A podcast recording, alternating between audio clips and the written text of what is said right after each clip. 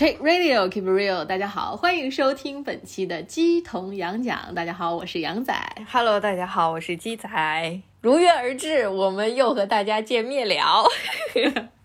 我们可是准时的，好不好？当然，当然，长大了，新的一年长大了，懂事儿了。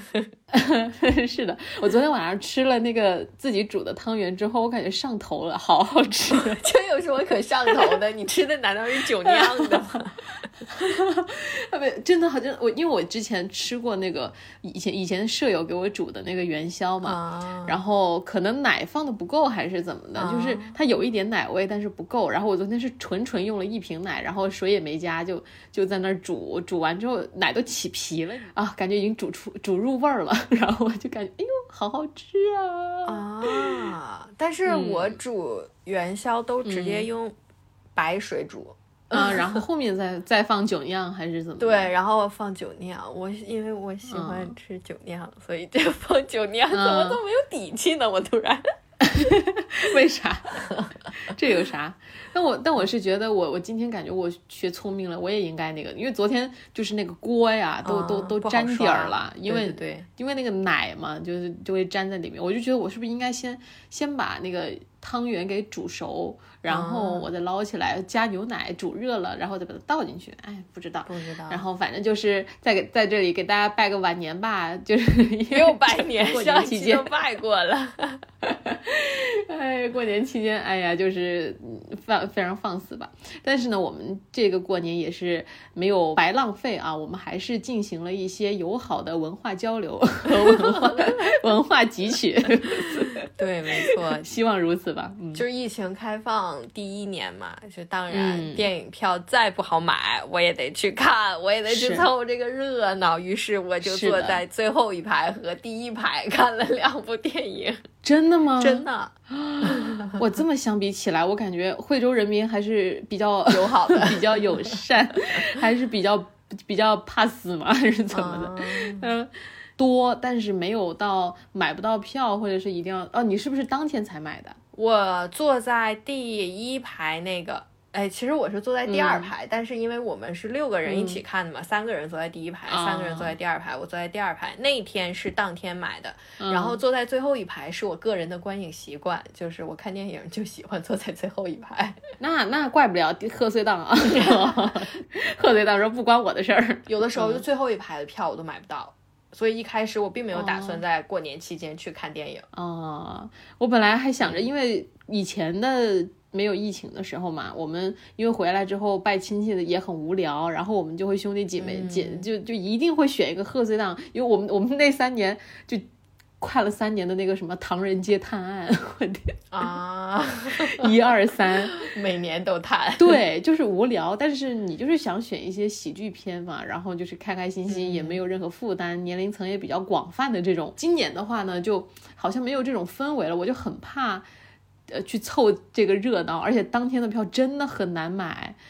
我基本上真的第一排你也不想坐是吧？就是大家被惯的，疫情期间没人敢看电影，然后就是你想挑想想坐哪儿就坐哪儿，包场，然后结果突然之间放开了之后，那么多人看电影啊就不行了。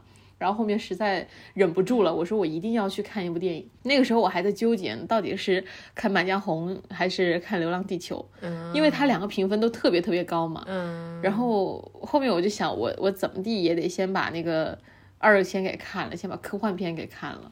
所以我们当时就只能提前一天去买第二天的票，嗯，就这样才能选到一个稍微好一点的座位。哦，今年哎有一个挺挺奇怪的现象，不知道你们那边会不会？我们院线就是每一场基本上中间的那个最好的位置，就都都选不了，都买不了，不知道为啥。就不让买票是吗？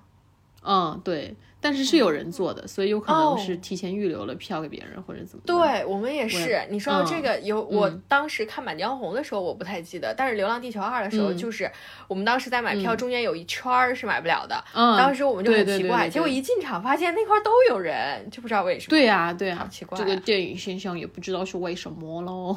难道是对，所以有听众朋友们知道的话，能给我们科普一下，我们也是很乐意的。但是就怕这种东西放不了台，放不了台面播，就是 很可怕。是有有可能是老板想要送票给什么亲戚朋友，或者是难道是之前的抽奖活动？不会吧？啊，我乱说的啊，不知道好，这不重要，这都不是重点。我俩呢，就是在过年期间 有一些呃不知哪儿来的默契，只看了两部片子，其他啥也没看。就我们只看了最热门的这个《满江红》和《流浪地球》一和二。对，哎，看三部。你也是你也是提前一天去补了一吗？没有，我是看完二之后看的一，因为不是说二是前传吗？是是是，来你你先讲讲 你的体验。我的体验就是。怎么说呢？因为我知道刘慈欣，是因为我看《三体》嗯但是我看《三体》看了书，我没有看哦电视剧，我看了动画，但是动画让我太失望了，所以我们在这里就不赘述了。哎，电视剧你为啥不看？我先问一下。我个人比较排斥这种书改剧，哦，改编对，哦我会觉得很多东西它拍不出来，因为你看书的时候，你有你自己的想象，你有你自己的人物塑造，对对，但是电视剧一呈现出来，它就固定在那里了，就会让我觉得不舒服。嗯就尤其是哦当他的选角和我自己本身的 对于角色的想象有偏差的时候，我就更看不嗯进去了。所以我就一直没有看这个电视剧，但是它的评价还不错，所以之后也许可能八成大概我会看一看，不好说。我没看书嗯嘛，但是他们说第一部拍的还是他们在地球的时候的事情，所以稍微还能看，好像，所以之后可能出完了我会选择看一看吧。啊好，那你继续讲《流浪地球》。嗯 OK，然后我当时看《流浪地球》是因为我有一个朋友很喜欢看《流浪地球》，他已经看过一遍了，很喜然，后他对他就 很喜欢然后？然后呢，然后就我们这个看票的时候，正好看到 IMAX 有嗯嗯有座位嘛，然后我们俩嗯就说、那再看一遍吧，我们就又又去看了一遍，他就陪我又看了一遍二。我哦看的时候我，因为他我们剧透应该没关系了吧？这个时候大家应该也都看完了，还是说不能剧透？那我们就在这里提醒大家，呃 本期设强烈剧透对。对对，那我就透了。就刚开场，嗯它不是一个太空电梯嘛？是我当时就觉得哇，我真有钱。帅，我说 我说空手套白狼，流浪地球一，我说这钱全砸流浪地球二里了，我说太有钱了，太有钱了。嗯，然后一也看费钱，嗯，然后呢？但是怎么说呢？就是因为可能我嗯没有在看之前看过书，或者对它有相关的了解吧。我觉得它的剧情很碎，嗯嗯，包括我看一的时候也是有这种感觉，就是他给我的感觉就是故事线不连贯，而且它的叙事嗯是我特别不喜欢的一种叙事方式，它很容易去塑造那种特别紧张的氛围。你你有没有感觉？嗯经常就一定要 卡到最后一秒，就咚咚哇，咚咚咚 那种感觉。我觉得一次两次可以，但是你次数太多，就会让我觉得很刻意。你故意在渲染这种紧张的氛围，那你说我来看这电影，我难道不知道它最后结局是好是不好吗？你一个书改剧，你在这儿给我渲染什么紧张呢？你在这儿给我整的心突突的，我呀，这 我万一是杨康呢，我都看不了这电影。哎，但是你自己是不是你你承认紧张了，那就说明它是有用的。但是我到后面 看真的特别累，而且我真的觉得它的叙事很冗长，嗯很多东西你可以很快节奏的带过，但是它反而会把一些没有用的拉东西在长了那儿。对我就觉得特别哇，三个小时做的我到后面真的尾巴骨头，而且它整个的叙事角度我特别不喜欢，嗯，就是这可嗯能是跟我个人的。啊、审美取向有关，就同样都是刘慈欣的书，我喜欢《三体》嗯但我不喜欢《流浪地球》嗯就是《流浪地球》，它从最开始的设定就是太阳要爆炸，嗯，嗯所以地球要流浪。嗯它把所有的灾难性的因素啊全部，不能说全部，百分之八十最起码、嗯是归结于外界的，啊，就是这东西你人为改变不了，它实际上跟现实是对应不上的。啊嗯这会给我一种特别的抽离感，我不知道你能不能嗯懂我的那个点。所以我就会觉得说，你拍这个东西的意义在哪儿呢？就是说，人类现在可以随意糟蹋地球，反正人类有解决的方法。你是在给人类这种虚无缥缈的希望吗？就会给我这种感觉。但《三体》不是，《三体》它是有内部矛盾，也有外部冲击，嗯，更完整一点。对，就我就会觉得，说实话，就是我真的不嗯相信人类在最后危机时刻是可以团结成那个样子的，把核武器全都捐出来，让地球、让月球爆炸。我真，我真的就觉得挺离谱的。而且他那个 哪个？Mouse 嗯的那个设定，我也觉得，嗯就是不喜欢，就是不喜欢。就是我对这部电影的评价就是真有钱，但是我不喜欢。就你有钱，跟我有什么关系呢？哦，可能是观念上就是没有太契合你这部分观众的这个这个点。对，因为我我我可能就没有那么强烈的对于自然的这种 观念、嗯带进去的话，我就会没有跟现实当中去做连接，嗯嗯，所以就不会有太多的这种排斥的感觉，或者是有对立的感觉。嗯，反而就是觉得他淘他的呗，就是 他做着一个非常 有钱的梦，跟我有什么关系？所以这点抽象我是没有的。但是你说的这种太冗长啊，这些观感确实都是真实存在的。嗯但我嗯前面有一点这个心理预备的，是因为我看有一个简单的简介，就是说，因为它等于是补了很多第一部的一些坑，嗯他介绍很多重现的这个背景，所以就会变得，它每一个部分都要讲清楚，可能就、哦就显得特别特别长。哎，他们说那些什么恋爱脑啊，反正就是爱情线加进一个科幻片，就是感觉怪怪的。你这么说来，我反而对第一部的印象会比较深刻。怎么呢？第一部为什么让你印象深刻呢？虽然穷，但是精悍，是吗？他可能之前就是你第一次去看的这种震撼感还是在吧，就是感觉他还是能满足你一点对于科幻片的这个这个幻想和期待值的。嗯主要是它主线会比较相对完整一点吧，嗯你你觉得呢？就是它就等于是拿一个火石，然后我一定要啊放到那个里面去，然后我遇到了危险啊，再回到主线任务，点燃了，成功了，好，大家就完满了，是一个很。理想的，或者是一个很完整、很符合大家想象的一个科幻结局吧。嗯但第二部的话，可能就我觉得感情太丰富了一点，嗯 人类、家国，然后嗯、呃爱情、呃亲情，就什么都有，我就感觉会有点杂乱。嗯，但是，哎，沙溢，天哪，他怎么会是全剧的唯一泪点呢？哦，哎，嗯但我真的我看这部电影的时候，从头到尾我都没有哭。嗯，我旁边的那个女生，我天呐，真的一直在抽泣，我真的我都怕她撅过去，你知道吗？真的一直在哭。我说这哭点在哪儿？我我的说怎么了？五十岁以上出列，这有啥好哭的？退休年龄都要延迟到六十五了，五十岁算啥呀？你还不哭？五十岁、六十五退休还不哭我就？觉得特别离谱。而且 嗯怎么说呢？就是嗯我这点我没法跟别人说，因为我会觉得别人可能觉得我嗯反社会。啥？刚刚这个吗？对呀、就是别人都因为这种家国情怀，然后。对吧？这种嗯牺牲奉献的精神在那里感动了，然后流泪，然后我在这显得特别冷血无情，我甚至还有一些轻蔑的笑，我就觉得呃。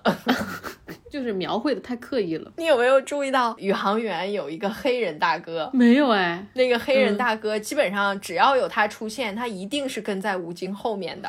没有哎。然后呢？你有注意到他吗？你没有注意到他吗？他的那个国籍的标志是南非，嗯，我还真没注意到哎，可能真得二刷了。我天，就是它有嗯很多这种政治因素的隐喻也好，包括就是俄罗斯啊这种、美国呀、这种，嗯，这个这个我知道，嗯，就是怎么说呢？虽然我觉得，嗯。嗯，可能作为是一些硬性要求，它需要有，嗯。而且它可能也是事实，嗯。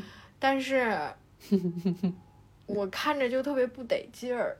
就是我觉得这种东西，嗯。嗯，电影作为一种文化产品，虽然说它嗯。应该输出一些文化，只不过你把这种政治的东西嗯太露骨的表现在电影里面，就会让我觉得特别不舒服。嗯，就是我更愿意看那种，哎，我也不知道，反正我现在对于电影的一些审美，真的就是我感觉我有点太挑剔了吧？可能就是我别人都说好，当然嗯作为一个科幻片儿，我觉得它是好的，就是嗯它满足了，也不能说满足了吧，就是它很大程度上帮助中国科幻电影，嗯。就是达到了一个一个水平、一个境界，让世界看到了我们中国也嗯。是能拍科幻电影的，并且能把这东西拍得很好。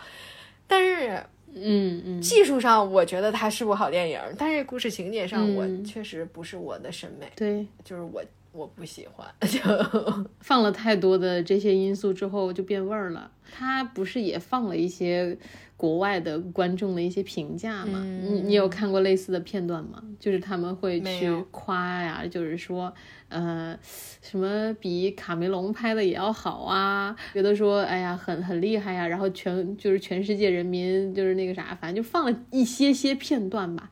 然后，但是也是有很多人在说，就是其实，嗯，嗯，他还以为讲的是美国队长拯救人类，但是其实根本就，嗯，不是一个，嗯，怎么说呢？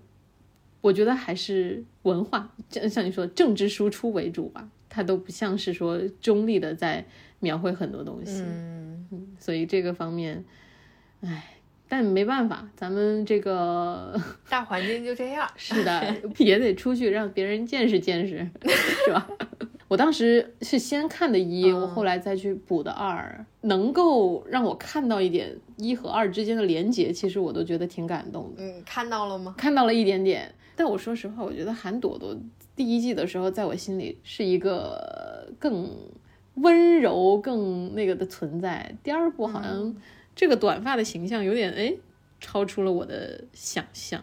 选角其实我没有太大感觉，嗯，因为它本身还是以男性为主的一个电影角色，所以在这儿讨论嗯。性别话题，我觉得没有什么意义，所以我没太关注选角，包括角色塑造这种。哦，沉浸在科幻里了，科科幻和烂剧情里是吧？沉浸在我的世界观和他想传达的世界观的冲击这一部分。我看电影的时候就一直在想，你知道，我就一直在拿它和国外的一些科幻电影做对比。嗯，说到这个，我就是很想给你推荐一本书，就是《索拉里斯星》这本书是嗯我认为就是我读过的科幻小说里面，我觉得最好的一本。我这可能也要剧透了，就是它讲的就是嗯一个星球可以完全反映在这个星球上人类的内心活动，并且、嗯呃把你的真实，把你内心的。一些可能隐藏起来的不为人知的东西给你展现出来。那面对这样情况的时候，你会怎么做？嗯，他讨论了这样的一个问题，哇，就这种感觉会让我觉得他是在探究自己。嗯嗯嗯但是很多其他的科幻作品，向受众传达的是探索未来、探索嗯太阳系、探索宇宙、探索我们不知不知道的地方。嗯，这个是让我特别不喜欢的地方，就在于你连你自己都没搞清楚，你有什么资格去研究别人、研究外面呀？可能我目前处在的这个人生阶段，就是一个比较自我，或者说想要探、研究清楚自己是一个什么样的。状态的一个阶段吧，所以我就是我目前对于这种向外探索的这种嗯，题材的东西，都抱有一种比较排斥和质疑的讽刺态度。其实我觉得可能真的就是嗯阶段的不同嘛，可能因为我觉得嗯现在大家的这个就也不是大家啊，反正就是一个大环境下，它不会说停止人类对于内心、对于自我的一些探索，但是而且它肯定是在随着时间也不断丰富、不断改进的一个一个一个阶段，但是我感觉是同步的吧，就是向内和向外，那人永远也研究不明白，然后那也不可能停止向外去探索一些。未来的一些，但是可能这也涉及到，就是是不是人类的一种啊自毁下的自救呢？可能看到了灭亡，总会发生吧，这也很难说。是，同样，就是《满江红》其实也是涵盖了很多这种民族啊，或者是文化的一些色彩啊。嗯对，没错。你知道我在看《满江红》的时候，我全程的重点在哪儿吗？哪儿？易烊千玺的身高。对不起，他这个他跟小岳岳应该差不多吧？我跟他我当时看，我觉得他也就一米七吧，我会被打吗？对啊，他是不高啊，他是不高啊，咋了？他的官方身高好像是一米七八吧，还是一米七五呀？这个我倒不关心。你喜欢你喜欢他吗？我说不上喜欢他，但是我就一直在关注这个事情，嗯 就非常的出戏。啊，但他不是驼背吗？他好像是故意演的吧？驼背一直被大家诟病，不知说道呀，就 反正我感觉这部电影里让我印象最不深刻的就是他。嗯，对呀、他确实挺排不上号的。但是当时我看一个采访说，嗯，张艺谋说这部电影里最先定下来的演员就是他。他没有讲原因吗？没有，就像嗯无名最先定下来的演 员是王一博一样，那那就那我们嗯 就懂了。呃不需对对对，不需要从别的方向去理解这个这个含义。嗯，关注其他就好。打了一个哑谜在这儿，是的，正月十五猜灯谜。懂的都懂。看张译还挺跳戏的，好像有点，不过他演的也是真好。为什么跳戏啊？可能你同时在飙吗？对呀，在飙啊，然后。哦然后那个时候刚好有一些弹幕，你知道吗？因为我《满江红》看的特别晚哦。这里讲一个我的纠结，因为我一开始很纠结到底看哪部片子嘛。看完之后，嗯嗯就是在《满江红》的后，呃，也不算后期嘛，就是到初五之后了。嗯嗯，前前面都是一水的好评，就所有都在说哇，《满江红》一定要去看，怎么怎么什么的拍的多好啊，不愧是老谋子啊，什么这个那个的。结果就是在中后期之后，嗯。哇，我一天看了四条朋友圈，都是对他的不满。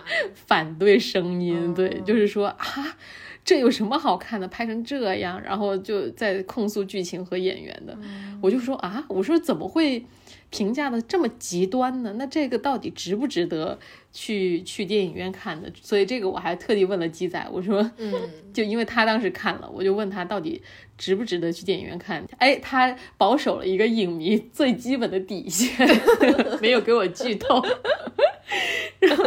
跟我讲了一下大概，哎，音乐呀，然后什么剧情啊、走位呀，都是值得的。那我就去看一眼，就是这样子。然后后面我才决定说，那我还是去看一看。嗯哦，看完之后什么感想？嗯，深刻理解了为什么当时他不剧透，为什么鸡仔没有给我剧透。透了就彻底透了。真的，你要是敢说我这部片子，估计我回来会立刻从满足上一季你吧上一期你的要求，到到的士去暴揍你一顿。其实我有一个话题想在这儿聊一下，嗯因为我到后期，其实刚开始怎么说呢？我觉得他作为一个贺岁嗯档，你就开开心心的看，一点毛病没有。但是呢，嗯我到后面也像是杨仔说的嘛，就看到一些评论之后，我有一个问题，我觉得很有意思，就是出现了一些关于性别的讨论。嗯嗯嗯他会说，在这个剧里面的女性角色依然是很传统的女性角色，包括到后面那个她叫什么什么瑶，对不起，我忘了她叫什么了。姚琴，哦，对，姚琴，就是包括到后面姚琴那个时候，到最后马上就要嗯被杀了嘛，然后嗯沈腾扮演的那个角色就喊了一句说啊，你要么就杀了他，你也不能糟蹋他，然后就说这个时候还嗯是在强调一个女性的贞洁问题。嗯说在这部电影里面，女性角色依然是一个比较保守的、比较传统的、被凝视的这样的一种角色。那对于这个话题，杨仔怎么看？嗯，如果说我要正统的理解的话，我觉得可能是在，毕竟在年代上面，它还是一个古代嘛，就属于传统社会，嗯所以它有可能也是符合那个年代。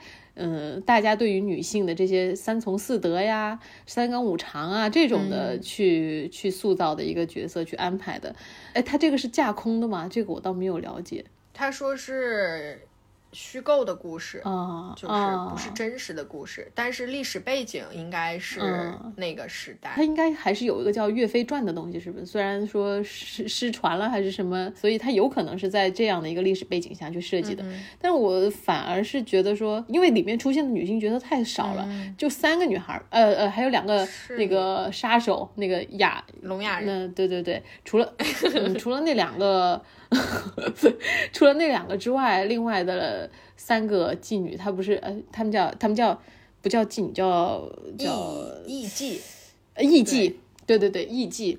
死的太早了呀，嗯就一下就没了，也没什么好那个那个研究的，就只剩姚琴一个主要角色，嗯所以从它本身的设定来说，我觉得有可能一个是贴合历史背景哈，但另外的可能更深层的还在于男性当中反映出的他的身份和角色会让女性觉得不舒服。我觉得是这样，反倒不是说这个角色本身去，嗯，自己没有说。嗯，在一个比较平等的这个位置上吧。最后一句是什么意思呢？没太理解。符合鸡仔想象的，就是呃，女性的角色如果能在这个剧里得到突破的话，你觉得会是什么样子的呢？说实话，我觉得在这个历史背景条件下，女性角色很难得到突破。对呀，对呀，所以。所以他也很难说，哎，我真的难道以一个女性角色去奋起反抗，或者是刺杀秦桧吗？我觉得很也也也说不过去，也不符合现在不不要说是当时历史了，更不符合现在男性对于自己的一些 嗯身份和力量的。自信吧。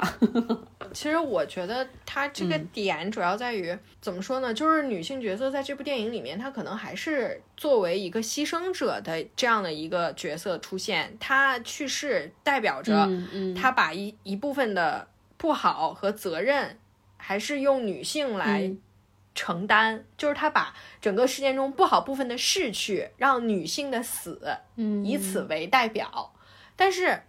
我觉得很奇怪的点就在于，就是或者说我理解不了的点在于，在这样的历史背景下和在这样的故事情节下去探讨女性角色，真的有意义吗？嗯，谁在探讨呢？女性在探讨。哦，我个人，我本人作为女性，呃，感觉没有什么必要。我觉得没有必要把这个拉出来单独的去说。但但是我记得大家好像批批判的更多的一个是。呃，对于里面一些隐晦的黄色，你有你有你有感觉到吗？里面的一些这个有吗？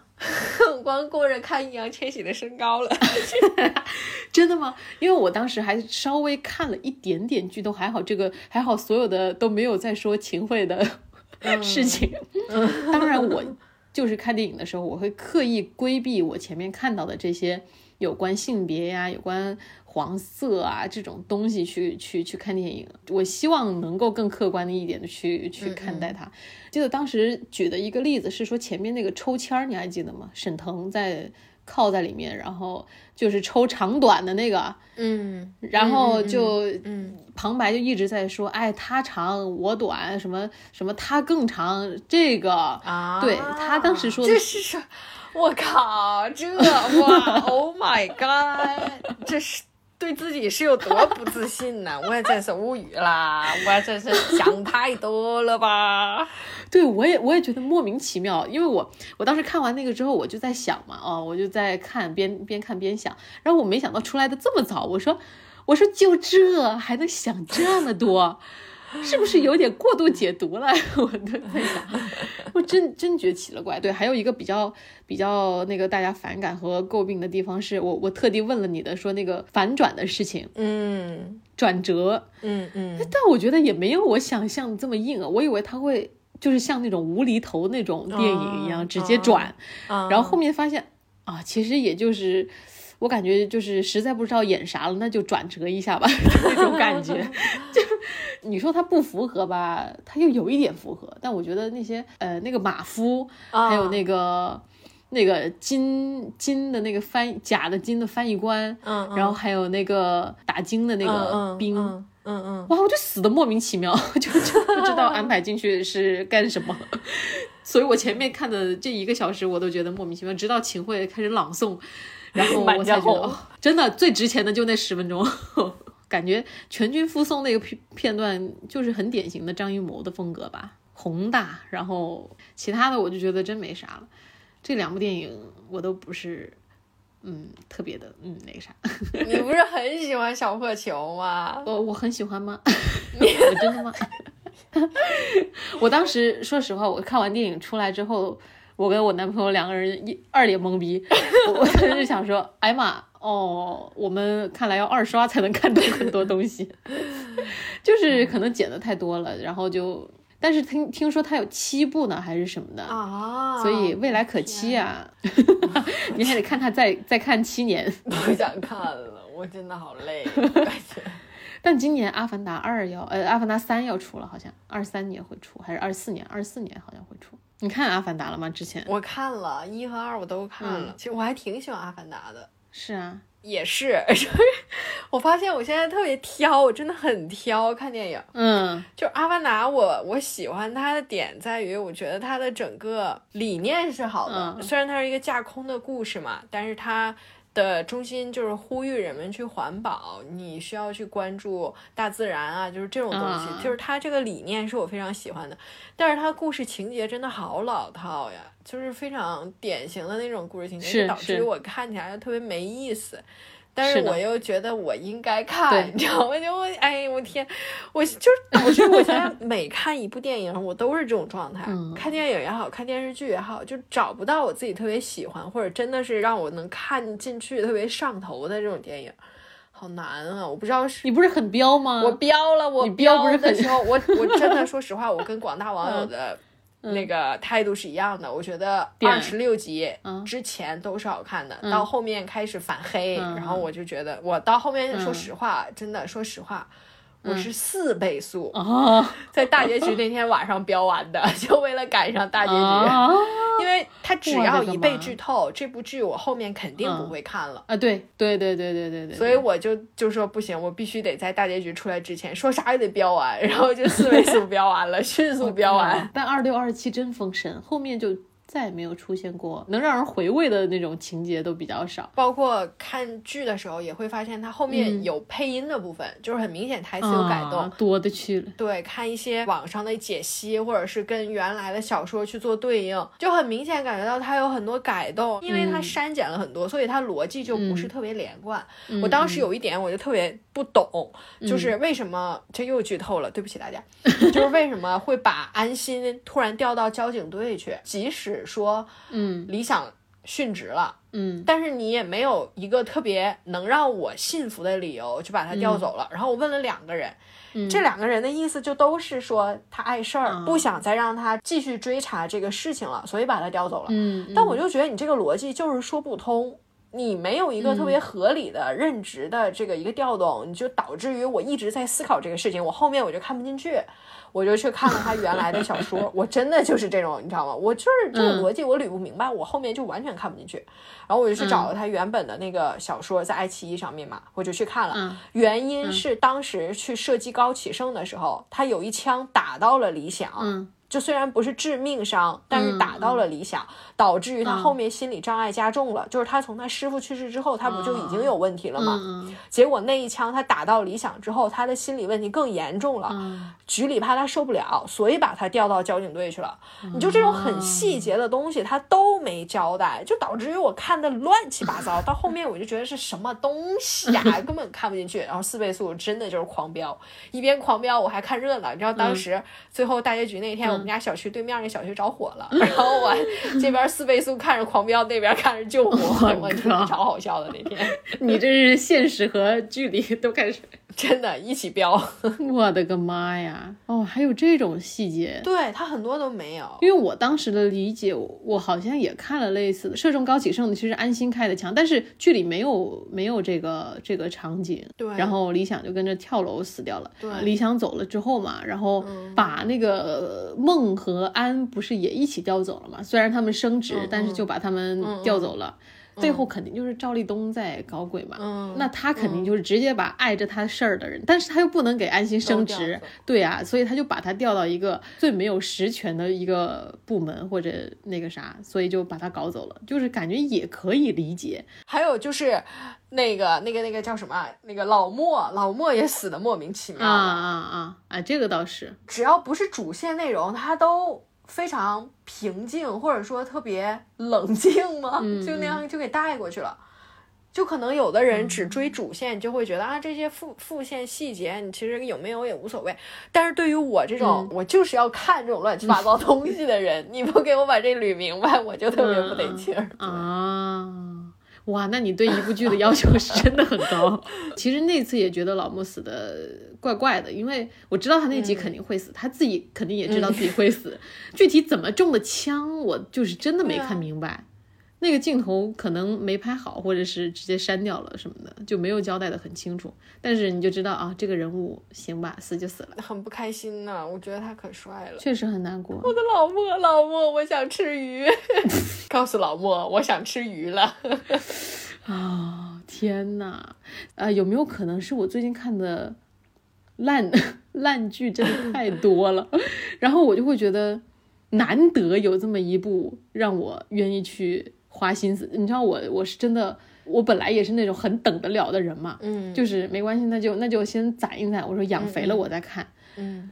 哇！结果到了二十，反正到二十多集的时候，我就已经看完了，真的不行了，就真的忍不住，就一集一集，然后就变成了每天就等那两集。然后等啊等等，就一直追到大结局，哇塞！就是每天这样子的状态，我就会感觉在这样一个情况下啊，真的是同行衬托，让他们这部剧显得特别好。改词这种，其实这几年也司空见惯吧，每一部剧都在那个啥，我觉得已经拿出他们最大的诚意。在给观众就是尽可能的展现原来的这种，因为很多的这种缉毒剧，它有可能甚至不把一个反面人物描写的这么有魅力，或者是讲他的各种描写呀，或者是他的一些他的苦痛、他的无奈。嗯嗯，这部剧里面对于反派的这个刻画也是比较好的，所以可能才有那么多人说。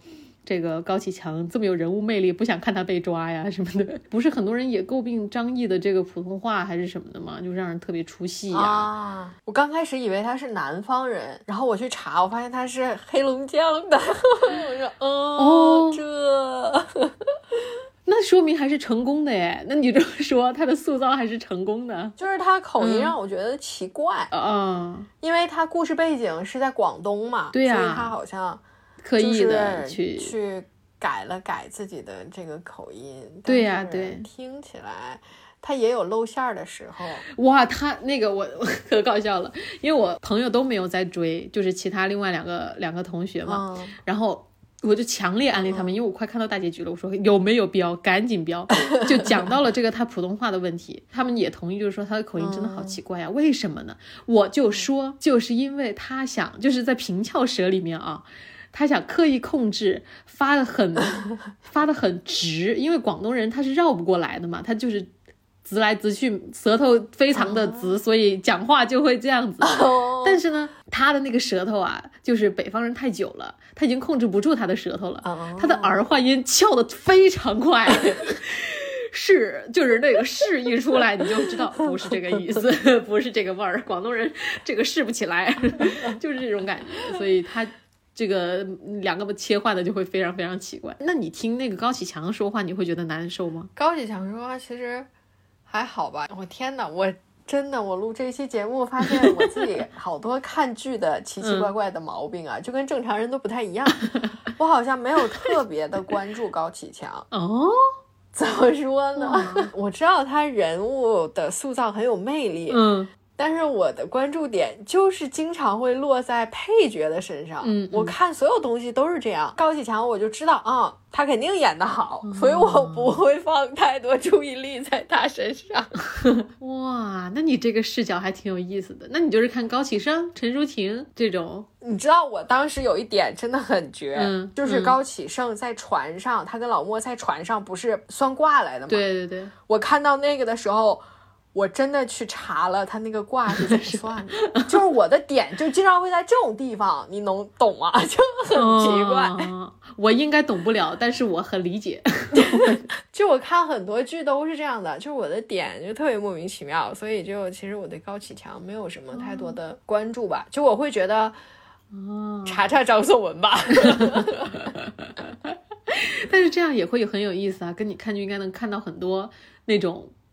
不知名的细节，但也许当然很很多的可能你会抓到这个剧组的漏洞，但是万一有彩蛋呢？就是这种感觉，反正就挺无语的。就这就会导致我看很多剧都看不进去，就是看看的就看不进去，因为它有很多地方让我觉得逻辑不顺啊，或者我自己理解不了，然后我就看不进去了。哦，但你还是标下来了。前二十六讲的是他们以前的事情嘛，嗯可能真实感、代入感会更强。后面就开始进入了大家的一个常规思维吧，就看不到它有更多出彩的一些地方了，可能是这样。对对对，我当时豆瓣评分的那个评语，我写的是前面有前面有多痛快，后面就有多拉垮。但是我看到后面可煎熬了，你知道为什么我还有一点追得很快吗？嗯就是微博热搜啊，每一天他都在给我剧透，每一天都在他都在上热搜，然后我稍微瞄一眼，我就能大概知道。你知道那天是我看晚了，然后我就看到了几个字：高启强被刺杀。我操！我说都快结局了，在这个关头你跟我说这个，然后那天我都不打算看了，我本来想攒着，我说不行。我说你这几个字把我搞的，我说我不看都不行了，我就死了吧！哦天哪！而且他剧透都还挺挺精准的，就是精准的 get 到。对，只讲重点，对对对，太过分了。我朋友他们就开始看了，就刚开始标，看到十二集嘛，我就说那个时候应该在紧张的猜孟和安到底谁是卧底吧？啊，谁是谁是谁是坏蛋？然后他说是孟，我已经知道了。我说这两个都不是卧底，我的。笑了，然后他们说：“那到底谁是？你赶紧告诉我。”我说：“我不说。”我说：“你会安全的看到他，看看到高启强活到最后一集。”然后，然后他说：“哦，在狱里吗？”我说：“没有。”我说：“他平安的活到了大结局。”哎，想剧透又不敢剧透。哎，但我有个问题，就是你会不喜欢剧透吗？就是看剧的话，我会，我非常讨厌剧透。你接受不了剧透是吗？对对对，啊，但是我现在还好，有一些剧啊，就比如说我看的很紧张，因为我是那种，我就是你的可能非常互补的那种类型，我就是嗯呃剧针对的这种大部分大部分群体，嗯，我会跟着紧张啊，或者是怎么样。当然，太无语、太脱离真实情境的，我也是不行啊。所以嗯，一旦是我觉得很别扭的那种剧的时候，我就恨不得看大结局。然后我觉得它开始烂尾了，我就开始不看了。就就这种，我现在目前我还是被。有一点点改变的，因为我这个朋友他就是在他年少轻狂的时候是非常令我讨厌的一种人，我觉得他是那种非常精准，我觉得他不去上微博热搜都是就不去给微博热搜当员工都是很非常浪费的一种一种人类，你知道吗？一旦他给我安利一部什么剧，我一开始看，他就会开始讲结局。或者是我一开始跟他讲说我最近在看什么，他就给我讲说哦那个人死了，或者说那个是坏蛋，就那种，我就我就每次看到这种的时候，我觉得你怎么不去死？好烦，就是慢慢这几年我开始释然了，成长了。真的没办法，我这个人我如果太过不去，我真的就是我就过不去了，真的。所以这也涉及到我们今天想聊的一个话题吧。以前的我就是因为被朋友的这种啊，所以我就很讨厌看弹幕，啊，就是因为弹幕里面经常有一些不知天高地厚的哪里来的人，就开始剧透，就开始在后就搞一些这种很恶心的东西，然后或者是他会讲很多，嗯。就是一种废话吧，弹幕里面就是说，哎，这个好美啊，好帅啊，什么这个那个的，嗯嗯嗯，或者开始讲一些什么第几天打卡呀，或者是讲什么谁谁谁的老婆到位啊，这种哇，这种很没有营养的东西，就会让我精神污染吧，就会让我觉得。但近几年呢，就感觉开始慢慢接受这个东西了。就会觉得哦，就是提醒一下，就看恐怖片的时候，什么前方高能啊，啊然后或者是讲一些呃相关的一些背景知识啊，提醒你去关注到一些细节部分，就会提升你的这个观影的这个这个效果吧。就是所以近几年我才慢慢的开始接受有弹幕在前面飘着。当然最最好的一个调教方式还是综艺啊，因为综艺实在是太下饭了，就是很多剧情都很没有用，所以看看弹幕还还有点帮助。嗯，你会开弹幕吗？你看剧？我会开，但是我会屏蔽一些词。哦哦，比如呢，有什么推荐吗？根据不同的剧会有不同的屏蔽嗯词，比如最近我在看，应该已经追完了吧？杨仔就《黑暗荣耀》嗯，yes yes yes，我就会屏蔽年龄。哦，因为讲到那个宋慧乔四十多岁，是不是？，对我就会屏蔽年龄，哦然后还有就是长得长得好看或者老，就类似这种词，我就会提前把它屏蔽掉。因为我觉得你讨论这个有什么用啊？你在这说别人老，有本事你到四十岁，我看你脸上有没有褶。对对对，哦，学到了。我追了他前夫的一部剧，不知道你有没有看？我的财阀。财阀家的小儿子，小儿子啊，对对对对对，你看了吗？没看，因为我不是很喜欢这种类型的剧，我不是很喜欢。包括之前那个叫什么《顶楼》，我也没看啊，《顶楼》我也没看。财阀实在是太多人看，太多人说好了吧？然后那个时候我又剧荒，我不知道看啥，我就点开来看了。之后从第一集到最后一集，所有人都在说宋仲基抿嘴抿嘴的这个事情，一遇到什么事情就开始抿嘴。当然，这个确实看到后面真是令人挺不爽的。但是，从第一集到最后一集，弹幕更不爽。对，就弹幕一直在说这个事情，搞得我都没有办法挪开我的眼睛，一直在看他抿嘴，就一直反而注意力就放到这个上面了，然后就让人特别不舒服。但是看完之后，我真的觉得，我的天呐，宋慧乔这部真的比她这个前夫那那部好看太多了。这告诉我们，哎呀。事业和情场不可兼得，不用兼得，咱这也过得很潇洒，不需要爱情。哦，一个有男朋友的人在这里跟我说不需要爱情，我应该信还是不信呢？我例外，我例外。讨论的讨论的前提永远是抛开我个人的真实生活而言，真是离谱。标完之后吧，就是开始我也是剧荒了，刚好我爱奇艺的会员抹油了，哎，这个事情也是挺让人无语的。这不是也是最近一个社会热点吗？哈，嗯，最近大家都在控诉他的这个投屏啊、会员问题，所以我就去。看了人人，然后发现《黑暗荣耀》已经 出完了。嗯，它只有八集。对呀，Netflix 就他们就是控诉，就说其实本来就是十六集，但他为了就是让你买会员，因为他这个月的会员，呃，比如说结束了，你要到下个月你才能看这个，所以你只能续费，所以他就拆，硬生生的拆成了两两季。还有这种操作，学到了。别学，别学，这又不是什么好东西。净学一些不好的东西，别在孩子面前喝凉水。但真的很很烦的，因为这个真的还挺勾人。当然，我已经尽可能的就是不去想里面的东西了。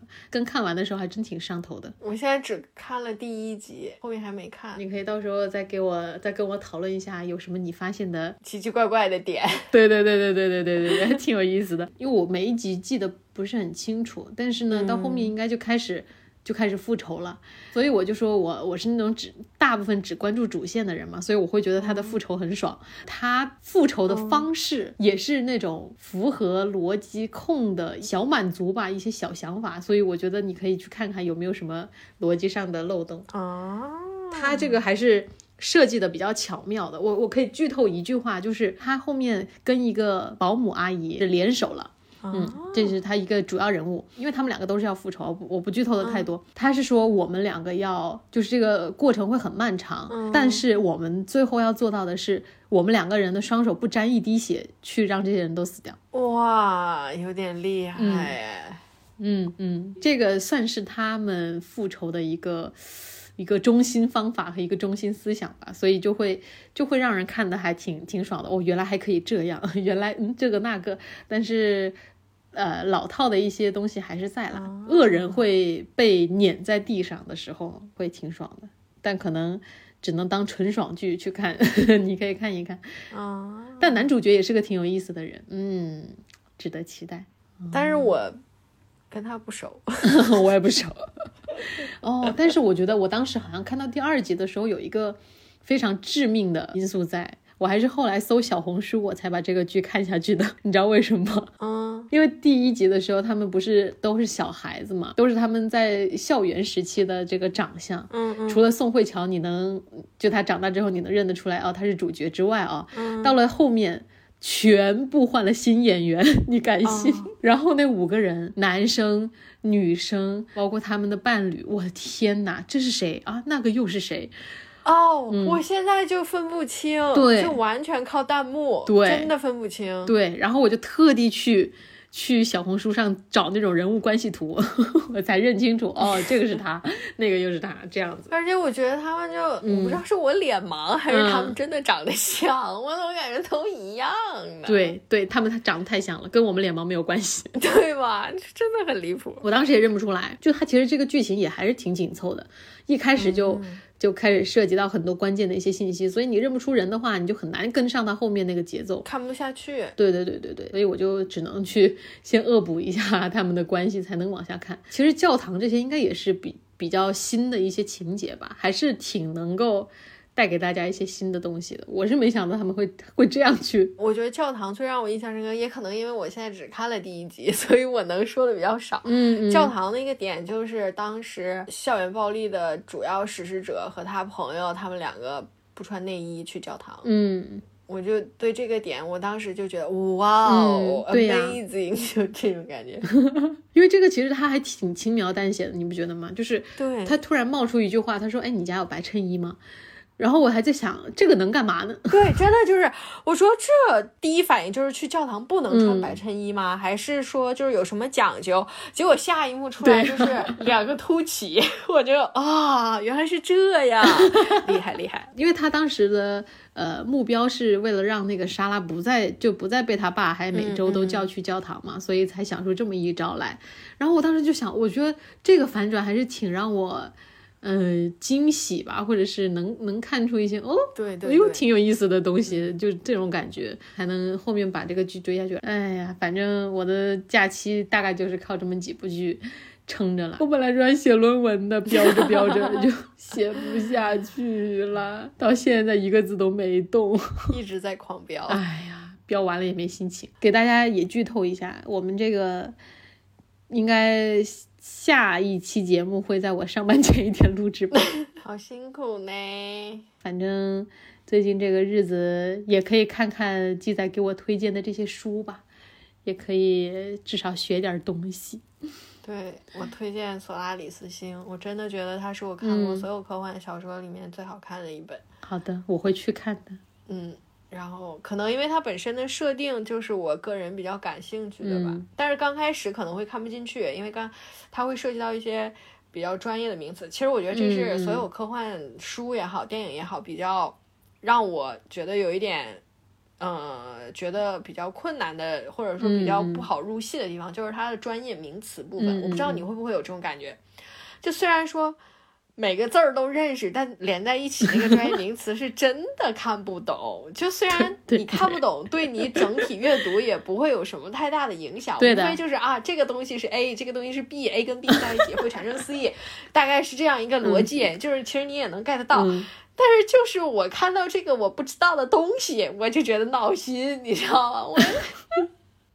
就感觉脑瓜子嗡嗡的，对我就很长一段时间就会因为这个问题，我就很抗拒，或者说有点排斥去看科幻题材的东西。哦，我需要逐步的去克服，允许自己有不知道的东西，嗯，并让它不影响我的整体阅读和整体观感。但你还是理科生呢，你让我们这种文科生怎么理解？我们可能连逻辑都没有，都不知道这个东西为什么产生。